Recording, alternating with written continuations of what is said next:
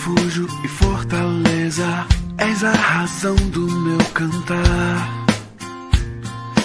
Rocha, abrigo em tempos de incerteza, minha esperança está em ti.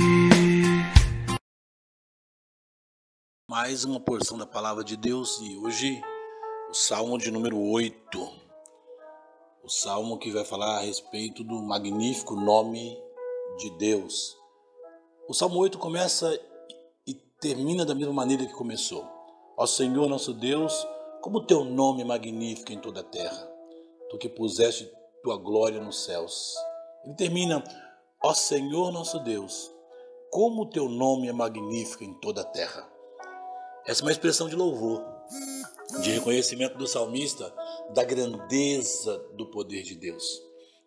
Um Deus ilimitado, e ele vai mostrar então que esse poder, que esse nome magnífico tem reflexo na sua criação. Ele estabelece então nos, textos aqui, no miolo desse salmo, se assim posso dizer, esse poder magnífico, esse nome magnífico do Senhor. Ele diz que da boca do pequeno, dos pequeninos e dos bebês fizeste brotar força por causa dos teus adversários para fazer calar o inimigo e o vingador quando contemplo os teus pés, os céus, obra dos teus dedos, a lua e as estrelas que estabelecesses. Isso é maravilhoso porque ele mostra de fato que o poder de Deus, ao ser um criador, ao dar vida a todas as coisas, revela o seu poder. Mas há algo interessante nesse texto, porque ele agora fala do homem. Que é o homem para que te lembres dele e o filho do homem para que o visites?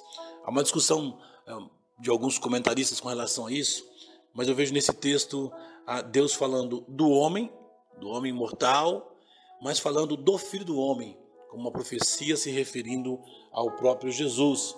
Então ele vai dizer: Tu fizeste um pouco menor que os anjos, e o coroaste de glória e de honra. Deste domínio sobre as obras das suas mãos, tu puseste debaixo dos seus pés todas as ovelhas, os bois, assim como animais selvagens, aves do céu e peixes do mar e tudo que percorre as veredas dos mares. Isso é muito importante. Porque Deus aqui dá ao homem, ao criá-lo, uma dignidade que só o homem tem. Ele domina sobre todas as coisas. O problema é que o homem falhou nesta proposta digna que Deus dera a ele de governar todas as coisas. Então agora nós temos egoísmo, nós temos orgulho, temos pessoas que usam o seu poder ou a sua humanidade para oprimir, para maltratar e completamente tudo diferente daquilo que Deus criou. Portanto, ele já, já há aqui os reflexos, uma luz que aponta para a pessoa daquele que viria. E de fato, não é? o Filho do Homem é interessante porque esse texto é descrito também pelo autor de Hebreus. Ele fala exatamente isso, é, desse é, Hebreus 2, é, versículos 7, 6 e 7. Ele trabalha isso, falando a respeito de Jesus. O mesmo texto falando a respeito de Jesus. Portanto, os apóstolos já interpretam o texto, o texto do Salmo 8, como sendo a pessoa de Jesus. E sim, que viria é, é, fazer tudo aquilo que o homem natural não conseguiu fazer. Sim, o filho do homem, ele veio. E Paulo também vai, vai dizer que enquanto o filho do homem, 1 Coríntios 15, enquanto o filho do homem, vivendo nessa terra, ele vai dizer que, que Jesus era menor do que os anjos. Não como Deus, mas como ser humano vivendo aqui, ele foi constituído menor do que os anjos. E foi dado a ele todo o poder, domínio sobre todas as coisas, que ele fez com propriedade porque de fato ele veio para é, cumprir, resolver, dar uma nova ordem à, à dignidade do homem, que o homem criado, o Adão, falhou. Mas esse segundo Adão que vem, Jesus, ele agora não falha. Por isso ah, o texto vai dizer então de que o Senhor tem um nome maravilhoso por toda a terra. É magnífico esse nome do Senhor, o Deus Criador, o Deus que faz todas as coisas, o Deus que dá ao homem a dignidade que ele tem, embora ele não saiba usar e tenha perdido muito com isso.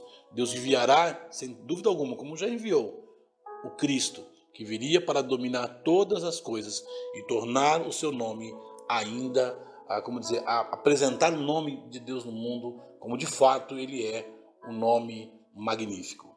Que você, meu irmão, meu amigo, possa lembrar-se disso, de que aquilo que nós falhamos como ser humano, Jesus veio para restaurar, para resgatar. Por isso, busquemos ao Senhor Jesus e não nos esqueçamos de que o nome do Senhor é magnífico.